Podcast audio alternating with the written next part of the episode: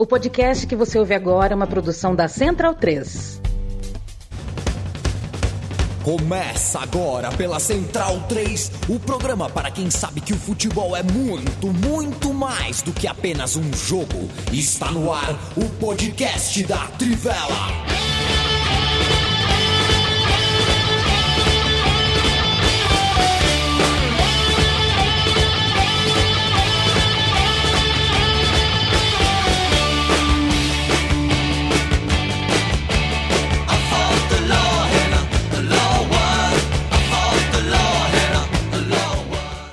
Bem-vindo, bem-vinda, amigo e amiga da Trivela e da Central 3. Este é o podcast da Trivela. Eu me chamo Leandro Amin, estou ao lado de Matias Pinto, Leandro Stein e Felipe Lobo. Cadê o Bruno Bonsante? Bruno Bonsante está passando férias nesse momento e está tomando um cappuccino na Letônia. Veja você, hein?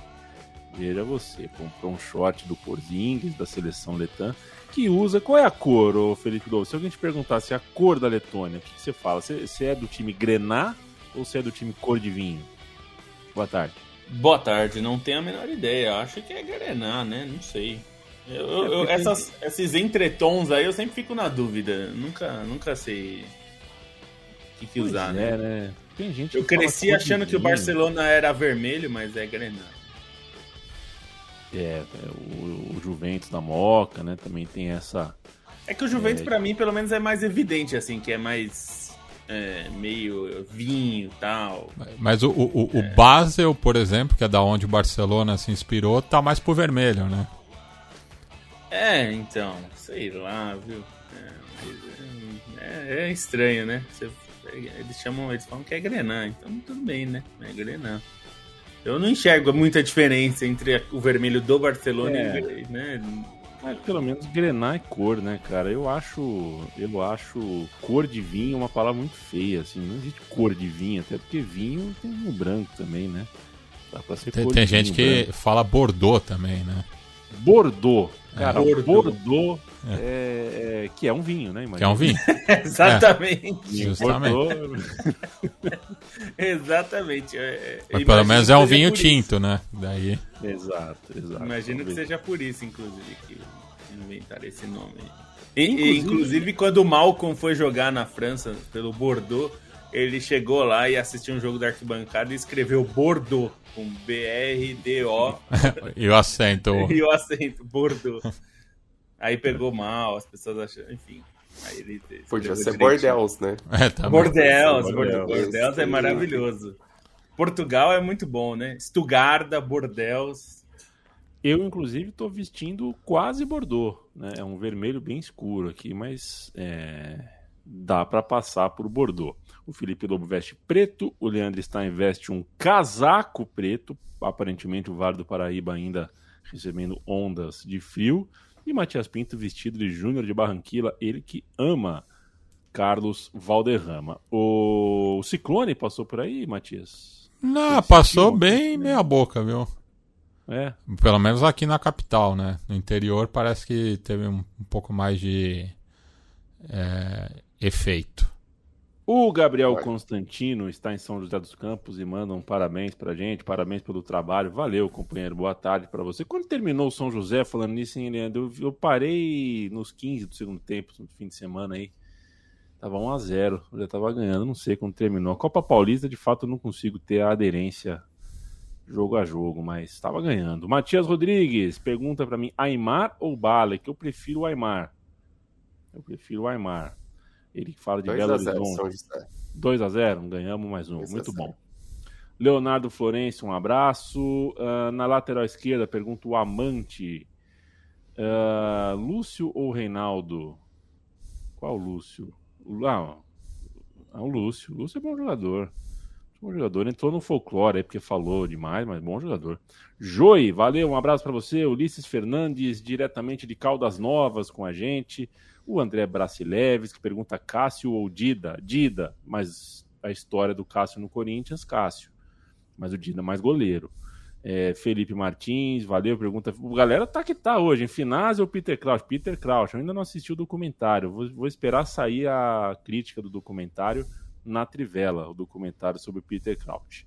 Muita gente falando conosco aqui. Se você está ouvindo a gente gravado, é, não tem como, né? A gente falar com você é, ao vivo, com você ouvindo depois, mas a gente manda um abraço da mesma forma. Por exemplo, João Paulo Nunes da Costa pergunta aqui: Zidane ou Eduardo? Eu vou usar esse gancho para a gente começar a falar de futebol. Hoje a gente vai começar falando sobre o Botafogo. Mais uma rodada do campeonato termina. Eu acho que o campeonato já terminou. Sei que não sou voz é, é, unânime, né? Nem entre nós quatro aqui. Eu acho que não. Se o Botafogo perder esse campeonato, teria que acontecer algo que nunca aconteceu na história do, do, do, do futebol. Não consigo ver, acho impossível. É, mas agora a gente tem que avaliar uh, como que esse Botafogo chegou a, a 45 pontos disputados e só 6. É isso, né? Jogou, disputou 45 pontos e perdeu 6. Tem 39. É isso, né? É, é um, e, assim, zero empates no campeonato, que mostra que é um time que, quando o jogo tá pau a pau, é, tem como decidir, decide jogos, né? O jogo com o Botafogo não, não é um time que não empata é sempre, eu sempre presto atenção nesses times que não empatam, sempre tem alguma maneira de você explicar. É, e você perguntou, meu amigo ouvinte, sobre brincando de Dani o Eduardo. O Eduardo, e eu jogo para você, Felipe Lobo. O Eduardo é um desses exemplos, tá? O Eduardo tá jogando muito, criativo, jogador muito interessante, mas ele tem 33 anos. Eu vou confessar para você uma brincadeira que eu tive com amigos, inclusive com um amigo botafoguense, quando o Tiquinho Soares chegou. O Matias é testemunha disso. Eu brinquei com ele, eu falei, cara, é, Tiquinho Soares, vocês estão inventando o jogador. Ele falou, não, o cara jogou no Porto. Eu falei, cara, eu nunca ouvi esse nome na minha vida e olha que eu sou um cara bem informado. Tipo, o Tiquinho Soares me escapou dos meus olhos até na, na leitura de SofaScore. Assim, eu nunca tinha ouvido o nome Tiquinho Soares. Eu brinquei, falei, não, não é possível. E aí pinta não só o Tiquinho Soares jogando muito, e realmente o cara é muito bom, como também veio do Porto o Eduardo, que é Eduardo o quê? Eduardo da onde? Eduardo Sergipano, Eduardo Baiano, Eduardo Paulista, Eduardo Cunha, Eduardo é, Antônio. Não, é o Eduardo que passou pelo Porto e depois fez carreira no futebol árabe. É, a gente não sabia muito sobre esse Eduardo. E aí aparece o Eduardo jogando muita bola, o Tiquinho jogando muita bola. Vamos começar falando de Botafogo. Eu queria te ouvir sobre uh, o tempero, o segredo, na sua opinião, para um time como o Botafogo, que começou o ano uh, sem dar sinais de que conseguiria tudo isso, uh, chegar onde está nesse momento. É, o Botafogo. É, assim, esse. O Tiquinho realmente fez bastante sucesso no Porto. Não, não foi um sucesso é, pequeno, assim. Acho que ele, ele teve uma carreira mais consistente na Europa. O Eduardo, o Eduardo que era Carlos Eduardo, né? No, no, no, no Al Hilal, que é o clube que ele mais jogou na carreira, né? Ficou um bom tempo no Al Hilal. É o time pelo qual ele mais disputou jogos na vida, né? Ele saiu do Porto para o Al Hilal em 2015, só saiu de lá cinco anos depois, né? Foi para o Shabab Al Ahly do Emirados, dos Emirados Árabes, depois para o Al Ahly do, do, da Arábia Saudita e depois vem para o Botafogo. É, mas ele é um jogador que já chamou bastante atenção no, nessas, nesses campeonatos é, asiáticos ou até no Mundial de Clubes. Ele já tinha mostrado bastante, bastante coisa. Assim, o, o Eduardo, que a gente chamava de Carlos Eduardo, né, que é o nome dele, é, já tinha se destacado nesse mercado. Mas é claro que se destacar nesse mercado, e era o Al Hilal, que não. É, já era um time forte, mas claro, a, a gente vai passar a olhar diferente para os times sauditas a partir de agora, né? É, mas o Al Hilal sempre foi uma potência asiática, né? Não por acaso é, é um time bastante vitorioso no, no continente. E, e, até uns anos atrás, né, o Stein vai lembrar, a gente, o Stein mesmo fez um, um texto sobre a festa da torcida do Al Hilal, e, e, porque é um, é um time que coloca muita gente no estádio. Né? Às vezes as pessoas é, ficam com a imagem dos times é, do, do Oriente Médio como times que têm estádios pequenos, vazios e tal. A Arábia Saudita não entra muito nisso, né? A Arábia Saudita tem torcida mesmo forte e que lota os estádios, assim, são estádios grandes e com o Al Hilal, que é um time muito, muito popular, é, põe muita gente. Então, quando joga o campeonato, a, a Liga dos Campeões da Ásia, é, tem festa, tem bandeirão, tem é, mosaico, é um time que faz muita coisa. E uma dessas a gente noticiou uma vez, porque foi espetacular. E, e eles é, se auto-intitulam Real Madrid da Ásia. Então eu tô dando todo esse contexto porque assim, é, o, o, Carlos Eduardo era ídolo lá, foi capitão do time, foi um cara. Então, assim, claro, ele não. não é, eu acho que é diferente do Tiquinho, que estava realmente.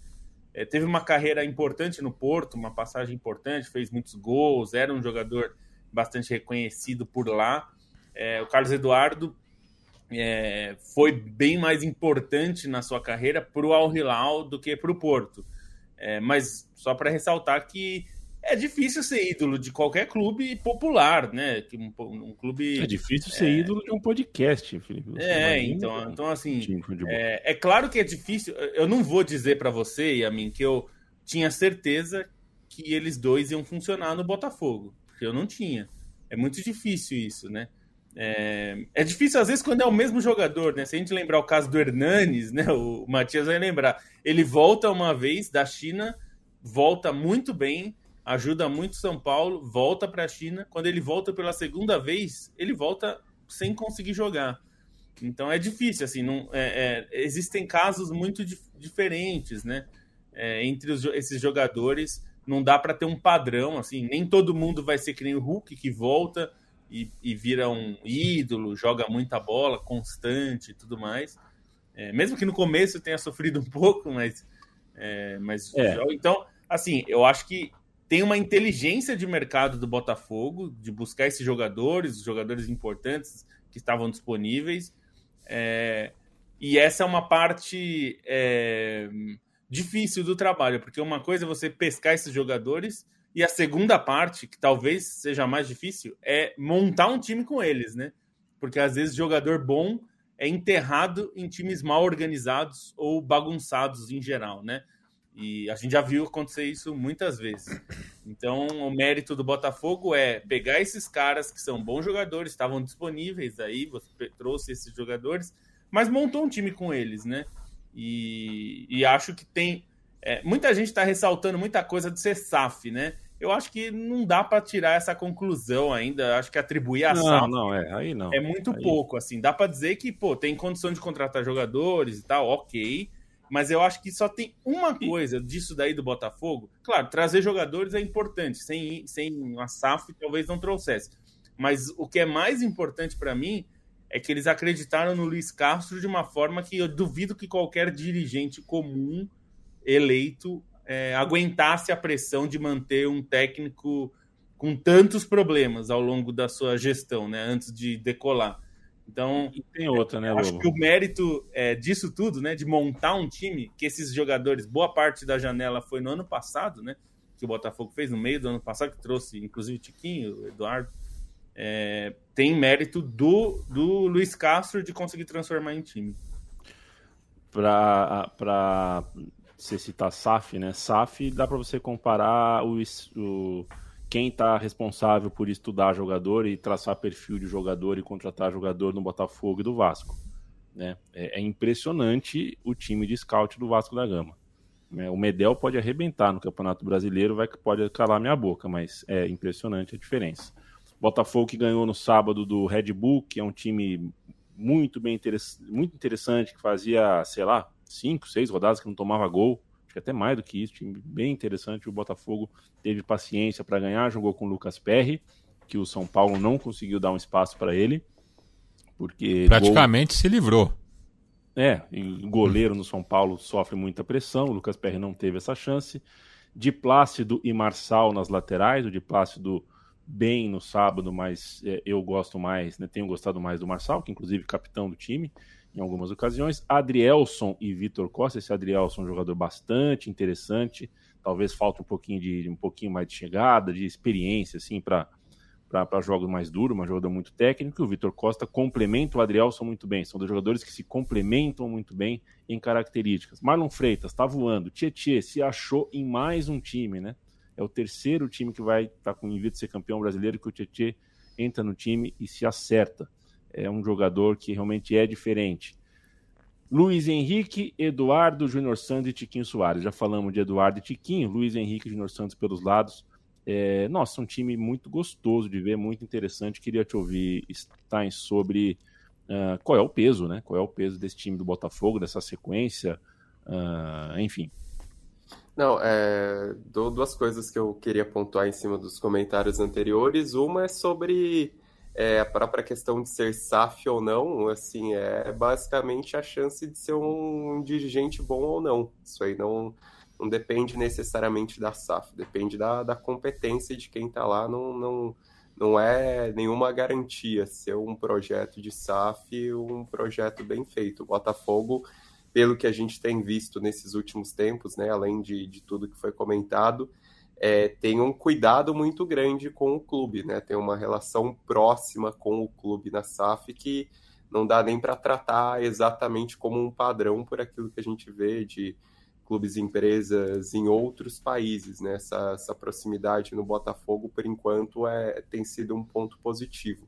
E sobre a montagem do elenco também, assim, algo bem legal que o Botafogo faz que é, deveria ser mais comum entre os clubes, é pensando nesse elenco, assim, é um, é um elenco é, de potencial, até pensando no que vários jogadores produziram na carreira, mas um elenco que olhou mais para fora do Brasil do que para dentro, né? Foi um elenco que foi montado muito a partir dessa observação de jogadores em mercados secundários, jogadores, sei lá, por exemplo, Luiz Henrique, que acabou não, não dando certo no Olympique de Marseille, do que necessariamente olhar internamente para o Brasil ou necessariamente olhar para é, medalhões é, em declínio, né? O mérito do Botafogo é isso, conseguiu pensar jogadores que mostraram serviço fora do Brasil, principalmente, que estavam é, em bom nível para o futebol local, né? Se você olhar dessa escalação do jogo contra o Red Bull Bragantino,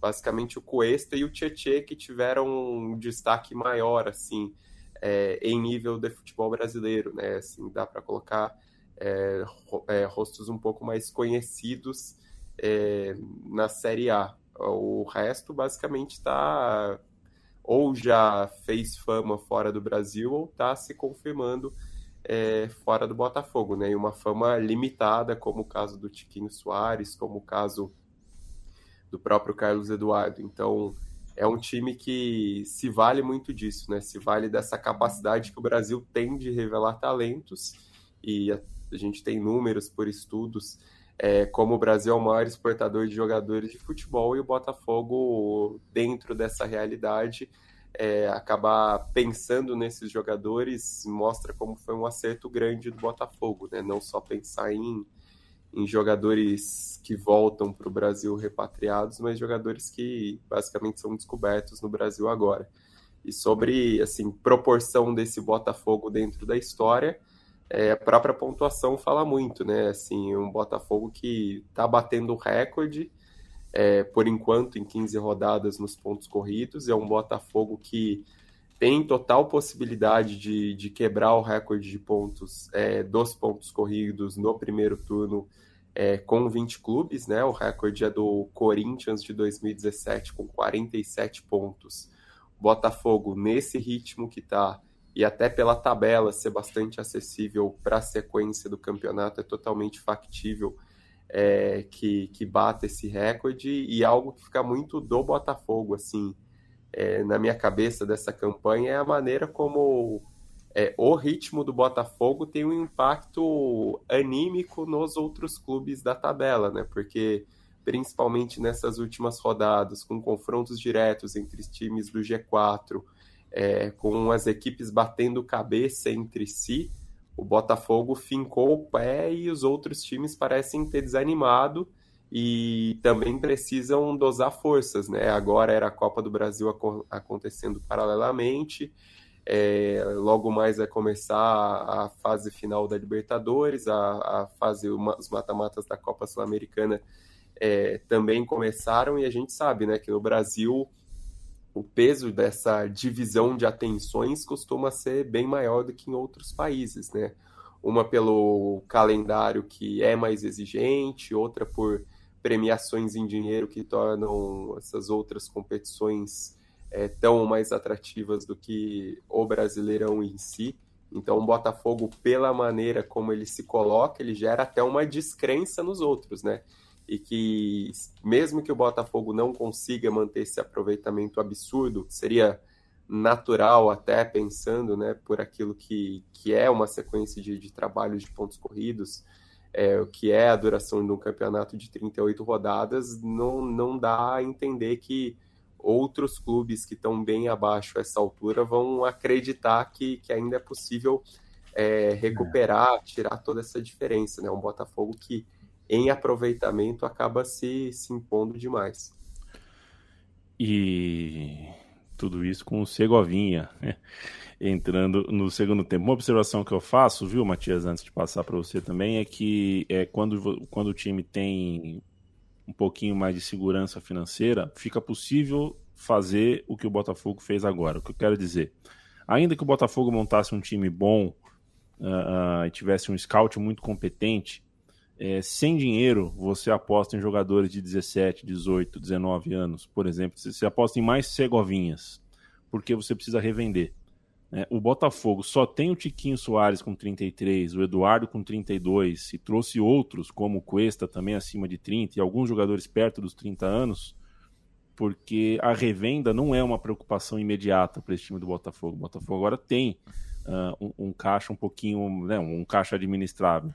E eu faço observação porque é uma forma de, de planejar o futebol. Né? Quando você não está asfixiado pelo dinheiro, você pode apostar num cara de 33, de 32, de 31 anos, ainda mais esse novo futebol, onde o físico de um jogador de 33 não é como já foi um dia. E méritos para o Botafogo que conseguiu achar. É, Agora, e, e o... algumas oportunidades também que surgiram, né? O Rafael, por exemplo, também com toda a questão da, da, da identificação, enfim. Tem o Rafael também. Agora me diz uma coisa, Matias. Qual férias você achou mais da hora? A do Bruno Bonsante ou a do Cláudio Caçapa? a do Cláudio Caçapa eu não tô muito ligado, mas a do Bruno Bonsante, ó, tá show de bola. Pois é, a, a, do, a do Cláudio Caçapa basicamente é, foi fazer um frila no Botafogo, né? O, pat, o patrão do cara liga para ele e fala, ó, deu zebra, deu zebra na minha, na minha, num dos meus clubes lá no, no, Brasil, né? Numa das minhas franquias, eu ia falar, mas não é o caso. Eu não sei como é que o John Textor chama os clubes, é um dos meus clubes. E, e eu preciso de um freela, cara. Eu preciso de um freela, vou, vou, trazer um cara aí, mas vai demorar uns 20 dias. O cara largou as férias, veio para o Brasil e terminou sábado sendo jogado para o alto pelos jogadores do Botafogo. Que trajetória, né? Uh, entre Bruno Lage e Luiz Castro, a gente tem um caçapa que nunca tinha treinado um clube de futebol. É, e estava lá no, no Lyon, né, há bastante tempo. É, acho que até isso creditou, né, esse voto de confiança para o Cláudio Caçapa, né, enfim, que não tinha assumido uma equipe é, profissional, mas é, já está aí há bastante tempo, né, maturando para essa nova etapa na carreira um cara que tem uma passagem muito marcante pelo Lyon, né? Um ídolo lá do clube. E foi interessante, né? Esse momento que ele teve, esse tampão, né? Entre a saída do Luiz Castro e a chegada do Bruno Lage e conseguiu manter o, o, o clube é, bem no campeonato, né? Nas duas frentes que está disputando, porque também teve o confronto contra o patronato pela Sul-Americana e daí a sorte sorriu ao Botafogo nesse chaveamento também, né? Porque é, pegou uma equipe das, que está lutando pela permanência na segunda divisão argentina, né? E, e a, acabou podendo dosar um pouco, né? A, a, a força para essa data que era inesperada, né? Porque estava ali naquela disputa com a LDU pela liderança do grupo, que acabou vindo é, no saldo de gols, né? Botafogo não conseguiu é, fazer uma grande quantidade de gols contra o Magajanes, enfim é, enquanto que o, a LDU acabou aproveitando da fragilidade da, da Universidade César Valerro. Então o Botafogo teve aí essas duas datas é, a mais no calendário, mas é, conseguiu né, se dar bem contra uma equipe frágil é, do futebol argentino. É, só para responder uma dúvida aqui, a mim, o, hum. o, o Arthur falou em Flamengo em 2019 não fez 48 pontos, tá falando do primeiro turno. Não, o Flamengo fez 42 no primeiro turno de, de 19. Os melhores primeiros turnos ainda é Corinthians 47, Atlético e Cruzeiro, Atlético de 2012, Cruzeiro de 14 com 43, 42 Atlético Mineiro de 21 e junto com o Flamengo, e aí o São Paulo de 2018 com 41 junto com o Grêmio de 2008. É, pensando então, só no, pode... nos, nos, campeonatos com 20 clubes, né, a partir de Isso. 2006. Isso. O Botafogo tem 39 e do segundo ao sétimo uh, é uma rodada que separa. Né? Claro, ainda falta o Grêmio jogar, a gente está gravando na tarde de segunda-feira, teve jogo adiado no fim de semana por causa da Copa do Brasil, Corinthians e América, mas o sétimo lugar hoje, que é o Bragantino, está a três pontos do vice-líder. Então, para você ver como está equilibrado essa parte atrás do Botafogo, o que é bom para o Botafogo, porque o equilíbrio assim sugere que esses times vão trocar pontos, um vai perder ponto para o outro e toda rodada alguém vai se enfrentar nesse universo de seis equipes. Aqui é, é quase certo isso. Você pode um... acreditar. Só, só, só, um raciocínio aqui que o Flamengo, nesse momento, tá em, é vice-líder, pode ser ultrapassado pelo Grêmio, mas o Flamengo vem de dois empates. O sexto colocado, que é o Palmeiras, que até outro momento era, junto com o Flamengo, o, o time mais uh, nas apostas, né? Era o time considerado favorito, tem sete empates no campeonato para voltar aqui do que eu estava falando, como é importante para o Botafogo não empatar jogo, conseguir decidir as suas partidas. É, não, e acho que tem um cenário, assim, eu, eu, como você disse, eu não concordo que o campeonato acabou. Agora, tem uma vantagem é, do Botafogo que pode ser importante, principalmente numa cultura como a do Brasil, é, de abandonar campeonato, né? A gente está muito acostumado a ver os clubes abandonarem campeonato com facilidade. É, e aí depende um pouco como esses times que estão abaixo do Botafogo estão é, em competições grandes, né? Palmeiras e, e, e, Atlético vão jogar Libertadores, um dos dois vai passar. É, tem Flamengo na Libertadores. É, então, enfim, esses, esses times que provavelmente são os mais fortes e que teriam mais condições de fazer um segundo turno avassalador, digamos, e aí é, conseguir é, rebater, né? Ou recuperar esse, esses pontos e incomodar o Botafogo, é, esses times, a depender aí do desempenho deles nessa próxima fase mata-mata, podem acabar privilegiando né, os, os campeonatos de mata-mata, porque esse é um comportamento muito comum no Brasil, né? De é, que a, a, aqui parece que existe uma certa dificuldade em poupar um ou outro jogador, né? Aqui parece que você, antes dos jogos de mata-mata, você tem que poupar o time inteiro, né? Então, é, tirando talvez o Palmeiras do Abel, foi desses times todos, acho que é o que menos fez isso, fez um pouco.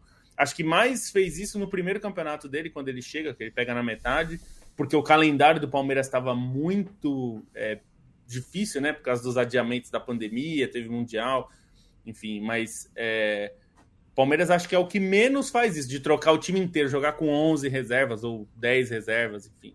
É, isso é muito comum. Acho que esses times poderiam tentar não fazer tanto isso, né? É, tentar manter alguma continuidade, mas a gente sabe que a, numa semifinal de Copa do Brasil, como vai ter agora, e numa se avançando na, na Libertadores, é muito possível que pelo menos um desses três, para não dizer dois dos três, né? Porque um deles vai ficar fora da Libertadores, né? Mas pelo menos aí um desses três, e provavelmente até dois deles acabem é, privilegiando outra competição, né? É, e aí acaba dando força para o Botafogo. Não, e só assim para ressaltar também é isso do poder de decisão do Botafogo, algo que aconteceu no primeiro turno que é, é, assim, até comparando com os números, a gente perde um pouco de vista, mas que é muito importante nessa campanha é a maneira como o Botafogo se portou em vários e vários jogos de peso, né? As únicas derrotas do Botafogo não são nem necessariamente em confrontos diretos, que foi para o Atlético Paranaense e para o Goiás. O resto, o Botafogo, assim, a, a, maneira como o time se portou em jogos muito grandes é o que faz toda a diferença, assim. Já na primeira rodada contra o São Paulo, que foi um jogo, um passo importante de início, é, depois os três clássicos, né? Já ressaltei em outro programa, mas o Botafogo ganhar os três clássicos também é algo importante é, nessa crescente do time, né? Desde os 3 a 2 sobre o Flamengo naquele jogo emocionante, com a menos até a vitória sobre o Vasco logo depois da saída do Luiz Castro, os jogos recentes contra é, Palmeiras e Grêmio também. Então, assim, o, o, peso do Botafogo nesses jogos decisivos também faz muita diferença. E, na minha visão, é, leva a crer que é mais difícil imaginar o, o time descarrilando a essa altura exatamente pela maneira como tem se portado é, nesses confrontos diretos, nesses jogos é, mais decisivos, pensando em tabela de campeonato. Para a gente fechar uh, uh, o papo de Campeonato Brasileiro, Matias, eu já acabei de citar aqui, né? A gente falou muito de Botafogo, acabei de citar Palmeiras e Flamengo. O Flamengo ficou no 0 a 0 com o Fluminense. Foi um bom jogo, um jogo bem interessante, com a intervenção ostensiva do VAR e do apito, porque o apito marcou muita falta no jogo. Era um jogo de bastante falta mesmo, porque a rivalidade está bem acesa ali entre os dois times, mas acho que exagerou um pouquinho também é, e nos cartões também. E o Palmeiras a cinco jogos sem vencer, três empates consecutivos. É, tem aparentemente tem preocupações uh, maiores, é, preocupações maiores não, né, mas diferentes do que perseguir o Botafogo nesse momento. Ao que tudo indica, o Palmeiras uh, tem o, o principal adversário do Palmeiras no momento é o mercado, é achar uma maneira de reforçar o time para jogar a competição que entende ser possível ganhar ainda, que é a Libertadores. E, e curioso que é, num confronto com o Atlético Mineiro que também vai, vai apostar tudo, né? Então que é, também tá definhando. É, é um confronto que é, quem sair derrotado acabou o ano, né? É a porta dos desesperados de Serginho Malandro, Matias Pinto. Quem não está desesperado mais, mas já passou por maus bocados na sua carreira e vida, é, mas teve uma noite muito gostosa, foi Alexandre Pato o jogador que foi a cereja do bolo de uma goleada do São Paulo sobre o Santos. É, entrou com o jogo já praticamente resolvido, né? É, quis mostrar serviço numa tarde que a torcida do São Paulo quebrou o recorde de público no ano. É, lembrando, né, em São Paulo ainda não temos torcedores visitantes nos clássicos desde 2000 2016, então isso facilita né, essas quebras de recorde é, no, nos clássicos locais. E o Pato foi muito feliz né, na jogada do quarto gol é, e conseguiu é, mais uma vez né, fazer um gol na, na, sua terceira passagem pelo São Paulo. Agora né, com uma cobrança diferente. Né? Ele não, não, ainda não é visto né, como um jogador para ser titular, como foi nas duas ocasiões anteriores. Acho que tem menos cobrança, tem um contrato de produtividade. É, então tem que ver como vai ser a reação dele, que é um jogador que na carreira sempre pesou muito mais o psicológico né, do que a parte física ou técnica. É, é, é um jogador que, ao meu ver, sente muito alguns jogos, enfim, é um jogador que é, se desliga muitas vezes do que está acontecendo em campo. Então acho que com essa cobrança menor ele tende a ser uma peça importante para o São Paulo no restante da temporada, porque estava precisando de jogadores para atuar ao, ao lado né, do, do ataque. Então foi bem essa função que ele realizou ontem é, na segunda metade da etapa complementar. Quero fazer um alerta para vocês antes de falar de Copa do Brasil. Vai ser você que quem vai falar de Copa do Brasil, hein? Acho que vou passar pro Stein. Um abraço para você, Marlos Zuba. Pagou um café pra gente, descobriu há pouco o melhor podcast de futebol de todos os tempos. Caramba, torcida do Furacão. Né? Você está falando da gente, Marlos? Pensei que você ia contar qual era o podcast. É a uhum. gente? Valeu, Michel dos Reis, tamo junto. Heitor Gomes, Leandro Santos, Felipe Portes, um abraço para você. Tiago Franco, Felipe Portes hoje me mandou um áudio. O cara tava num poperô, malandros e malandras. O cara tava num poperô que aqui ele tava dentro de um set de filmagem da novela Malhação. É, faça academia, Felipe Portes. Academia é boa. Eu tô fazendo porque eu preciso ganhar uh, minutos no, no meu tempo de travessia marítima, né? E eu já cheguei no meu limite aeróbico. Estou muito bem aerobicamente, graças a Deus. Eu preciso ganhar força para conseguir ganhar esses minutos que o meu treinador me mandou ganhar. É, então estou fazendo musculação. Todo dia vou na academia ouvindo o que, Matias Pinto no fone? Cúmbia, claro. Eu só eu só malho com cúmbia, não fico ouvindo poperô, não. Não, eu, eu, eu malho com hardcore, rap e podeira dos anos 80. Tá bom. Pensei que você ia falar que houve trap, eh, Matias. A trap até- tem alguns que até ajuda, viu? É, Eu ouço o podcast, ó. Muita gente malha ouvindo a gente, hein? Você, você malha ouvindo a Trivela, manda aí na- nas redes sociais da Trivela pra gente saber. Falando em natação, hoje, 8 da noite, Sport TV 2. Quem tá ouvindo a gente ao vivo, hoje, segunda-feira, 8 da noite, Sport TV 2. A monstra Ana Marcela Cunha ah, em ação pelo Mundial ah, de Fukuoka, no Japão. Então, é manhãzinha no Japão, noitinha aqui, ela vai tentar o seu tricampeonato ah, mundial. Uma monstra chamada Ana Marcela Cunha uh, um dos orgulhos do esporte brasileiro. Leandro Stein, o Corinthians uh, fez um primeiro tempo ruim, aí voltou muito bem, aí fez o placar, aí tomou um gol do Benítez. Reagiu bem, aí tomou outro gol. Aí vem o caso. Foi um segundo tempo, uma disputa em bem interessante. O fato é que o Corinthians chega na semifinal da Copa do Brasil com três disputas em pênaltis. Uma infame contra o Remo, porque não precisava tecnicamente, e depois de ganhar, a gente só discutiu a maneira como comemorou com o Cuca.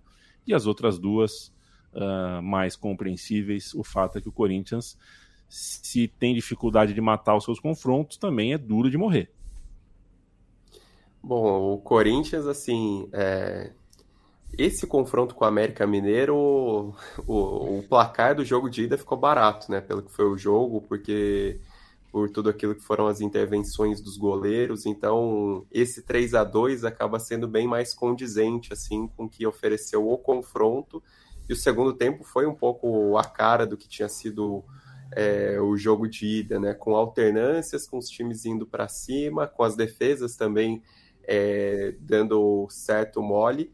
O Corinthians é, sai um pouco animado também, né? Pensando além do, do resultado, é, pelo funcionamento do setor ofensivo ali, pensando na chegada do Matias Rojas, que fez uma boa partida logo de cara, é, pela volta do Renato Augusto, que é sempre importante, assim, cara como o Renato Augusto é único, né? E, e, a grande questão do Corinthians nos últimos tempos é tentar ser menos dependente do Renato Augusto. Próprio Roger Guedes, que no jogo de ida né, já tinha feito uma grande partida, chamando a responsabilidade várias vezes, e nessa fase difícil do Corinthians acaba sendo o cara do time tantas vezes. E o Cássio, que assim, na história do Corinthians é até difícil de mencionar o Cássio, assim, é, uma classificação contra o América Mineiro para a semifinal da Copa do Brasil parece até pouco dentro do que é a estatura do Cássio é, no Corinthians, né? Pensando no que ele já fez em absurdos no Campeonato Brasileiro, é, o que, que foi a própria Libertadores e o Mundial em 2012, mas é uma renovação da, da aura do Cássio como herói, né? Principalmente é, o segundo pênalti que ele pega com, com a perna, que é muito difícil você fazer aquele movimento, depende também de é, não exatamente envergadura, mas do tamanho do cara para fazer essa defesa. É uma vitória que pro Corinthians acaba sendo uma, uma injeção de ânimo importante, né? Não, o time ainda está em risco no, no, na tabela do Campeonato Brasileiro, ainda precisa pensar no Campeonato Brasileiro com muito cuidado, porque é uma situação difícil, mas os resultados recentes dos mata-matas acabam dando um pouco de embalo para o Corinthians e acabam valorizando esses jogadores, né? essas lideranças que são importantes no Corinthians, que é, tem caras é, para bater no peito e para chamar a responsabilidade, tem que se livrar de outros caras que estão jogando mais por história do que necessariamente por momento, e precisa confiar mais nos garotos e talvez o grande mérito do trabalho do Luxemburgo até agora é esse espaço que ele oferece para muitos garotos da base do Corinthians. Né? Então, nessa mescla, você contar com esses caras grandes e contar com um Cássio tão grande numa disputa de pênaltis, obviamente leva um Corinthians com, com ânimo, com o peito inflado para disputar essa semifinal de Copa do Brasil. Com um grande salve para o gigante Palinha de Cruzeiro, de Corinthians, de seleção, que morreu uh, nessa segunda-feira, um grande do futebol, e viva João Donato também, um dos grandes da arte, da cultura, da música brasileira. Kevin Bittencourt, um abraço para você. Mike Costa, jornalista que o povo gosta, ele não, ele não malha ouvindo a gente porque ele fica no Google, né? Tudo que o Stein fala e o Lobo fala e o Matias fala, ele pá no Google, pá no Google. E acho que você tem razão, Mike Costa. Um abraço para você, Leandro Santos. Inclusive Também o Mike ouve. que cobre, é, virou, ele cobre o, setor, o, Cruzeiro, né? É setorista de Cruzeiro e está trabalhando para Trivela agora também. É, então, rapaz, pô, notícias do Cruzeiro lá. É Cruzeiro, porra. Vitor Penteado, o pessoal começou a contar aonde que malha. O Michel dos Reis diz que, como diria o grande Léo Lepre, treinar ouvindo Los Autênticos Decadentes é doping. Por isso que ele virou triatleta, né, Michel?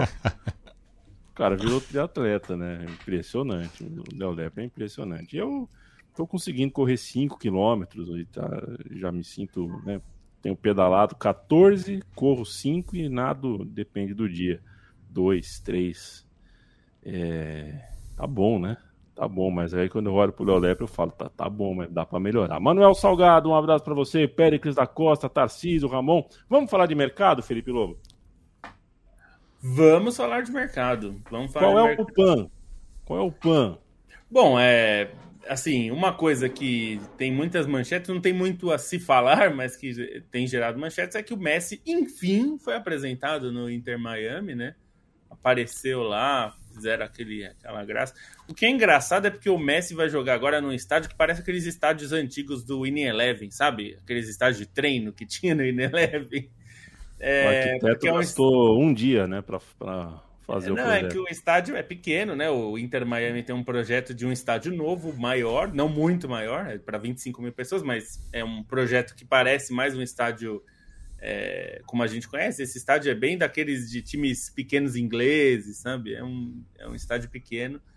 É, então é curioso, né? Porque o Messi jogou em dois times que têm estádios grandes, né? é, no, no, Barcelona e, e o Paris Saint-Germain, que inclusive acha o estádio do Parque dos Príncipes pequeno, né? Que é mais tal, é uma briga lá. Mas é, vai ser curioso e já tem data, né? Vai ser é, na sexta-feira, supostamente, a estreia do Messi pela Leagues Cup. Então acho que essa é uma atração interessante. Vai ser interessante principalmente porque o time do Inter Miami, como eu já falei aqui, é fraquíssimo. É, Vamos ver se o Joseph Martinez começa, é, renasce, né? Porque ele tá meio, meio é, mal nessa temporada, bem pior do que se esperava. De repente, com o Messi, a coisa anda. É, e o Busquets foi apresentado também, né? Então, só esses dois aí já melhora bastante um time, principalmente pro nível da MLS. É, então, essa, essa é um, esse é um fator interessante. E é interessante também porque é, a gente já falou que o Messi, enfim, vai para lá por, pelo maior salário da história da MLS, né? Está é, estimado na casa de 50 milhões de dólares, que é muita coisa. É, o Insigne ganha 14 milhões de dólares, então é, é uma diferença grande.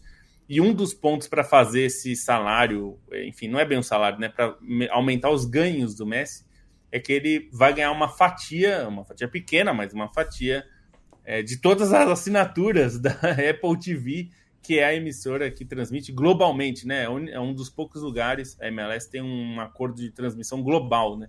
É a mesma empresa que transmite em streaming no mundo inteiro, em todos os países onde a Apple TV está, que é, são muitos países, mais de 100 países. Então, é, é, é interessante também ver esse modelo, né? E o Messi, como não é bobo, e o Beckham deve ter alertado, o Inter Miami é um é time que o Beckham é sócio, é, o, o, contrato do Messi prevê que ele pode, se ele quiser, ser dono de uma franquia no futuro. Como o, Beckham usou essa cláusula e comprou a franquia muito mais barato do que hoje, se, se alguém quiser entrar na MLS hoje vai gastar por volta de um, um bilhão de, de dólares, é, entre custos ali de montar uma, é, de comprar a vaga né, na, na, liga e montar o seu estádio, porque a MLS exige né, na, as, a, um estádio. Então o Messi vai ter um desconto bastante generoso, como foi com o Beckham, que é um negócio da China, né? Assim, quer dizer, um negócio dos Estados Unidos, mas nesse caso. Então vamos ver como vai ser aí. É, e a expectativa toda de é, se ele vai jogar mais anos para chegar na Copa tal. Acho que ele não chega na Copa, mas deve causar um impacto bem importante, né, MLS? Eu quero mandar um abraço pro Conrado Juliette, né? Tá feliz demais. Vai cobrir o Messi lá uh, todo dia. O Renan Lodge vai jogar no Olympique de Marselha.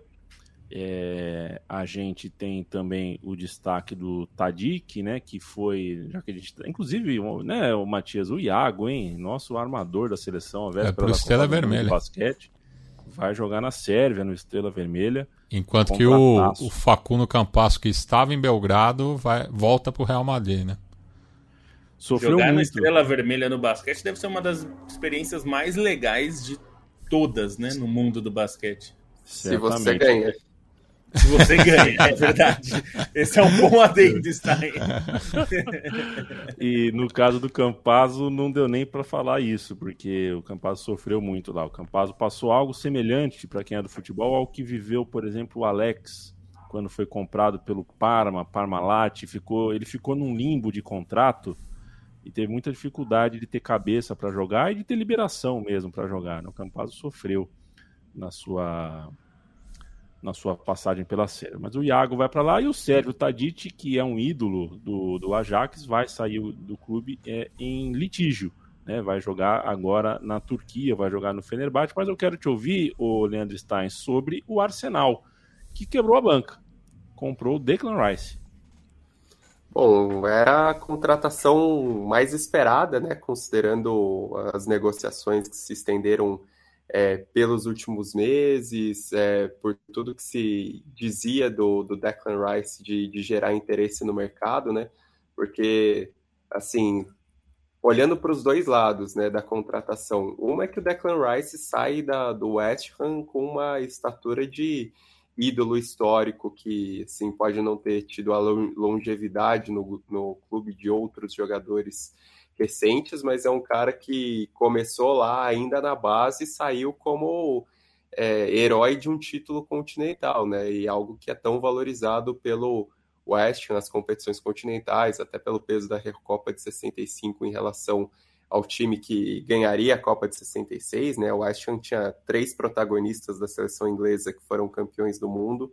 E o Declan Rice sai um pouco com essa aura, né? Até por valorizar a base também, que é algo é, muito importante do West. Mas, assim, pelo que ele tinha de, de cartaz no mercado e por aquilo que o Arsenal ofereceu, é, não tinha como segurar. O Arsenal acabou quebrando o recorde né, para um jogador é, do mercado interno pagar 116 milhões de euros. É, é um cara de, de muito talento que tende a ser a referência do meio-campo, né? E o Arsenal é, por mais que tenha feito um bom campeonato, precisava de, de reforços ali é, pro meio campo, um jogador como o Declan Rice claramente é um acréscimo, né? Até se pensar que o, o Chaka preferiu sair para o Bayer Leverkusen depois de fazer a principal temporada da carreira dele. É, tem o Thomas Partey que, enfim, é, é, um bom jogador, mas não necessariamente foi no Arsenal tudo que se imaginava. O próprio Jorginho, que já está no momento é, de declínio da carreira, então você ter um Declan Rice, ainda mais por esse rótulo de jogador mais caro, por esse peso, pela história que ele fez com o West Ham, pela importância na própria seleção inglesa também, é, acaba sendo um movimento muito grande do Arsenal para mostrar como o time está interessado não só em, é, enfim, rememorar a temporada passada como uma boa temporada, apesar da derrocada, mas de dar a volta por cima, né? De superar essa derrocada com uma contratação de, de tanto peso. E outro negócio muito bom foi a chegada do, do Timber para a defesa, porque é um jogador um polivalente, né? Pode jogar tanto na lateral quanto no, no miolo de zaga. Era uma liderança muito importante do Ajax nos últimos anos. É, é um jogador com uma margem de crescimento grande aos 22 anos que continua atendendo esse, esse projeto de, de ascensão do Arsenal, né? Não que o Declan Rice seja tão mais velho assim, com 24 anos, também atende um pouco isso, mas o Timber, o Timber acho que tem até uma visão maior é, sobre essa possibilidade de ascensão e até pela carência da defesa, né? Assim, dentre as razões possíveis para a gente listar sobre o, a derrocada do Arsenal na última Premier League foi a falta de reposição na defesa, né? Principalmente por conta da, da lesão do Saliba, o Arsenal teve muita dificuldade para substituir é, peças ali no, no, miolo da defesa e, e isso sim teve um impacto tremendo é, na, na sequência negativa do time em meio Manchester City, é, assim, paralelamente ao Manchester City que estava arrasador, que, que veio atropelando todo mundo, né? Então são negócios pontuais, mas negócios muito bem feitos pelo Arsenal que, que deixa muito bem essa impressão, né? Deixa uma impressão é, de um time que, que, tá poder, que pode crescer ainda mais a partir dessas adições, mesmo jogadores que voltam de empréstimo, o negócio com o Havertz, grande ponto para o Arsenal, mais do que é, elevar o time titular, isso acaba acontecendo principalmente com o Rice, é, rechear mais esse elenco, né? tornar o elenco menos suscetível às lesões, menos suscetível às oscilações. O ataque até lidou bem com isso na última temporada, mas outros setores estavam desguarnecidos e a diretoria acaba resolvendo esse problema, pelo menos em partes, com, com esses novos negócios, ainda mais trazendo um cara do peso do Rice para chegar já como um protagonista da Premier League, para ser uma liderança evidente nesse momento que o Arsenal tenta reconquistar o título inglês, que vai completar 20 anos na, longe da mão do clube ao final dessa temporada. Eu quero mandar um abraço para Vinícius Giroto, que vai escutar a gente só depois, mas está aqui feliz com o aumento de, de, de, volume, né, de informação que ele está recebendo da Trivela, por exemplo, no Instagram. Valeu demais, companheiro. Gabriel Lopes, abraço para você. O Marcelo Vieira, o Rice pode ser o novo Grealish? Não sei. Aliás, deixa eu responder aqui. Perdi quem foi que fez a pergunta, desculpa, perdi o nome. Alguém perguntou sobre esse, o Rojas, né, o paraguaio do Corinthians, ex-Racing, o Giramundi é, o Marcelo Batista do Giramundi, se ele é mais um 8 ou um 10, ele é mais um 8, tá? Ele é mais um 8. Sabe jogar mais aberto se for preciso, é um jogador que, que serve para várias posições, mas ele é mais um 8 que um 10. E já mostrou pegada na estreia, né? Bom jogador, né? É. Ele é muito bom jogador. Aliás, Matias, aproveita e fala comigo sobre o River Plate. O River Plate de Demichelis é o campeão, o que mostra que uh, aquilo que foi construído na era Gadiardo não é, acho que é, é, a melhor coisa que você pode ter no futebol quando você constrói um projeto vencedor que tem uma cara, uma face, e no caso do Repete era a face do Gajardo, mas chega um momento que a excelência é tão grande que você não precisa mais daquela face, né? É, o organismo já funciona, você substitui uma parte e o todo continua funcionando. O River Plate é campeão argentino com facilidade, assobiando e mostrando para o mundo um estádio reformado absolutamente irresistível. A Monumental de, o Monumental de Nunes está irresistível. É, o River ganhou o campeonato com uma certa folga, né? Não teve muitos perseguidores ao longo da campanha. O São Lourenço até é, começou bem o campeonato, né? Liderou por algumas rodadas. Mas o River é, acabou sendo soberano nessa conquista, né? Poderia até ter sido campeão já na sexta-feira, caso o Tajeres não tivesse vencido o ameaçado Huracan por 1 a 0. Mas no dia seguinte fez a lição de casa, já no primeiro tempo marcou três gols, né? O Estudiante chegou a descontar na etapa complementar, mas o River é campeão com todos os méritos, né? Teve algum tropeço ou outro pela Libertadores, né? Mas o foco foi sempre a Superliga, né? E acaba conquistando seu 38º título é, do Campeonato Argentino, aumentando a diferença para o Boca de três conquistas, né? O Boca tem 35 e em terceiro lugar vem o Racing com 18, né? Então o River é muito dominante nessa temporada do futebol argentino e lembrando, né, que é, no segundo semestre temos a Copa da Superliga, que os 28 times são divididos em dois grupos e daí é, temos mata-mata depois para definir o campeão dessa terceira competição e ainda temos a Copa Argentina que é anual, né? E ainda está nas suas primeiras fases, vai afunilando também é, para o final do ano.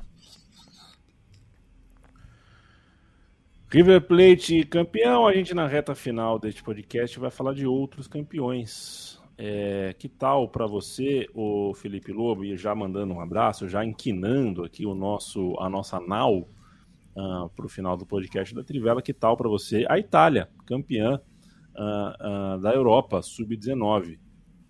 Não faz muito tempo, faz o que? Dois meses, que a Itália foi vice-campeã vice-campeã do mundo sub-20 e agora ganhou o europeu sub-19. É... Ruim não é, né? Não é certeza que a Itália vai estourar nos próximos 10 anos do futebol, mas ruim não é. Os sinais não são ruins. Não, não são ruins. Eu acho que tem. É, tem o, o, o, Roberto Mantini tem falado bastante sobre os times italianos aproveitarem pouco as suas bases, né? Os seus jogadores de base. E, bom, é, o time sub-20 é, mostrou dificuldades contra o Uruguai na, na final da, do Mundial. É, e se esperava muito do time sub-21, né? Como a gente falou que é sub-21 quando inicia, e era é sub-23 nesse momento, na, na definição no campeonato que foi agora também no meio do ano. Tinha muitos jogadores bons, acabou não fazendo uma boa campanha, parou na primeira fase, mas o time sub-19, é, que agora já é sub-21, né? Assim, né? vai até 21. Mas tem ótimos jogadores mesmo. Alguns jogadores, inclusive, meu caro e a mim, eu, eu conheço mais de jogar no Futebol Manager. Você que já joga Futebol Manager, provavelmente, e já jogou na Itália, né? Principalmente, é, tem jogadores bastante interessantes, né? O Chernidor do Benfica, por exemplo, é um jogador que eu contrato, já contratei algumas vezes. Meio campista e, enfim, tem, tem bastante talento ali. O Samuel Vinhato, que inclusive tem mãe brasileira. É um jogador que tem. Nada mal. Né, é curioso, né? Ele é um jogador que tem é, origem brasileira, né? Tem o Giacomo Fatincante da Roma, que também é outro bom jogador. Para quem joga futebol manager também já deve conhecer, porque é um talento já desde muito cedo. Então, acho que é, tem uma base ali. Não quer dizer que esses jogadores vão chegar no time principal da Itália como grandes jogadores em nível mundial. A gente nunca sabe isso, né? É, é muito difícil olhar para isso é, desse jeito, mas assim dá para ver que tem algum tem potencial, tem é, é, tem jogadores com talento para serem úteis em seus clubes, pelo menos, né? E de fato a Itália é, tem uma cultura desde a abertura de mercados, né? De caiu a barreira de estrangeiros, de usar pouco seus jogadores da base, né? Muitos desses jogadores acabam não ganhando muito espaço. Muitos deles vão jogar só na Série B, né? Para conseguir é, espaço para jogar. Então, é, acho que fica uma. Esse time tem mostrado que os times italianos precisam dar espaço mesmo. Acho que o Sassuolo talvez seja um dos times que mais faz isso, né, na Série A nos últimos anos, desde que subiu. Tem conseguido ir bem, não só com jogadores da base, como com jogadores da base dos outros times que não são aproveitados, né? É, então, vale Sim. ficar de olho mesmo, é, que eu acho que é, assim, o trabalho de, de, base, o objetivo final dele não é o título, né? Claro que é bom Exato. ganhar o título, é, mas o, o, trabalho final da base é você formar jogadores, dar experiência para esses jogadores. E eu acho que eu já ouvi você falando sobre também. Eu acho é. uma pena que a gente não tenha é, não tenha pensado numa forma melhor de usar nossos jogadores no sub-20, principalmente, que é uma categoria importante, e aqui o sub-20 virou, como na seleção principal também, né? Para ser justo, virou uma disputa entre clubes e CBF. Ninguém quer liberar seu jogador, porque ah, vou perder, vai perder jogos. Não deveria perder jogos, né? Isso é uma questão importante. A FIFA devia pensar também. Mas esses jogadores terem experiência internacional é importante para a formação deles para o futuro, né? Não só para um futuro na seleção italiana, mas um futuro como jogador profissional, né? Muitos desses não vão jogar na seleção principal da Itália, é. mas vão ter uma experiência legal para levar para a carreira, né? Então acho que isso também é importante. A gente é, não valoriza, a gente vê aqui como só vitrine, né? Sub-20 é vitrine para vender jogador e não é bem isso, né? Não deveria ser isso. O Leandro Stein, para a gente ir embora, é, diferente do que o Lobo acabou de falar sobre a base, no caso da equipe italiana, a base não é feita necessariamente para ganhar. Esse não é a finalidade maior, única, maior, imprescindível do, do futebol de base. Mas a Copa Ouro para a seleção mexicana uh, tinha esse caráter, né? O México precisava vencer e venceu. O México conquistou a Copa Ouro no último final de semana. É uma competição que tem o seu peso regional, né? Mas é um peso dilapidado porque é uma competição bienal, então isso tira, assim, até em comparação com outros torneios continentais, tira um pouco do peso. É, o fato de existir agora a Liga das Nações na CONCACAF também tira um pouco do peso. É, a Copa América, com a participação dos, dos clubes da CONCACAF, também acaba interferindo nisso. Mas o México vinha pressionado pelos resultados ruins, pela eliminação precoce na Copa do Mundo, é, enfim, pela derrota para os Estados Unidos acachapante nas semifinais é, da Liga das Nações. E numa edição da Copa Ouro em que os Estados Unidos foi com o time B, em que o Canadá entrou com um mistão sem os seus principais destaques na Europa, o México vinha com uma obrigação de vencer, vinha com o técnico interino, Jaime Lozano, vinha com os principais jogadores, quase todos presentes, né, um ou outro desfalque, mas era a base principal do, do México, e pelo menos nisso o time correspondeu, ainda teve é, dificuldades contra o, o, Panamá, né? O Panamá fez uma Copa Ouro muito boa e o Panamá é um time que merece atenção porque passou por uma renovação muito grande em relação à seleção que disputou a, a Copa de 2018, que era bastante envelhecida, é, mas tem alguns bons talentos, né? Principalmente o Carrasquilha, o meio-campista, fez uma baita Copa Ouro, acabou eleito o melhor jogador. Mas o México também, assim, não é aquele time que enche os olhos pensando em outras equipes do México. tudo bem que o México nunca encheu os olhos, né? Mas é, não é um, um, time tão renomado do México quanto a gente teve é, durante algum tempo, né? Até pensando em jogadores com projeção da Europa. Mas é um time com bons jogadores, né? Pensar no Montes, é um bom zagueiro. Eu gosto do, do Gadiardo na lateral, o Chaves fez uma boa Copa do Mundo, é, o Pineda, enfim, tem, tem destaque na Europa. Mas os, os, dois grandes nomes nessa conquista do México acabam sendo o Ochoa, né? Porque é o capitão, é a liderança, vem de um bom semestre com a Salernitana é, e foi importante nessa conquista, tornou-se o, o, jogador o recordista em títulos da Copa Ouro. E o Santiago Jiménez, né? Que Sim, entre os jogadores ausentes na Copa do, do Mundo foi um grande mistério, porque ele merecia a convocação, fez uma grande temporada com o Feyenoord, é, decisivo para a conquista do título na Eredivisie e acabou marcando um belo gol na o que valeu o título já no fim do segundo tempo, né? Um lance, um, o drible que ele dá no, no marcador para limpar o caminho para o contra-ataque foi maravilhoso. Depois dá só um, toquezinho na finalização acaba sendo premiado, então uma tranquilidade importante para o México, pensando no que é o próximo ciclo, que, enfim, se o time não corre risco de estar ausente na Copa do Mundo, tem uma obrigação imensa de representar bem ou ser um digno representante na Copa do Mundo que vai acontecer em casa. E lembremos que as duas campanhas em que o México passou das oitavas de final de uma Copa do Mundo foram as duas campanhas em que sediou a Copa do Mundo. Né? Em 86 elimina a Bulgária e em 70 ele vai direto para as quartas de final, não tinha oitavas. Então existe essa responsabilidade do México, mas uma geração que deixa desconfiança para esse preparo dos próximos três anos. E a história que viralizou é, no extracampo foi do menino etíope Xavier, é, num vídeo, né, que ele está no, no banco traseiro de um carro, argumentando com a mãe que quer ser mexicano, que quer comer quesadilha, tudo. É, e o vídeo chegou a, a tal ponto no, no, no, México que o menino foi convidado para conhecer o plantel do, de, de Latri antes da, da final, comeu quesadilha com os jogadores, vestiu a camisa da seleção mexicana. Então foi um vídeo muito bacana aí de uma relação é, inimaginável, né? Um menino da Etiópia é. que quer ser mexicano.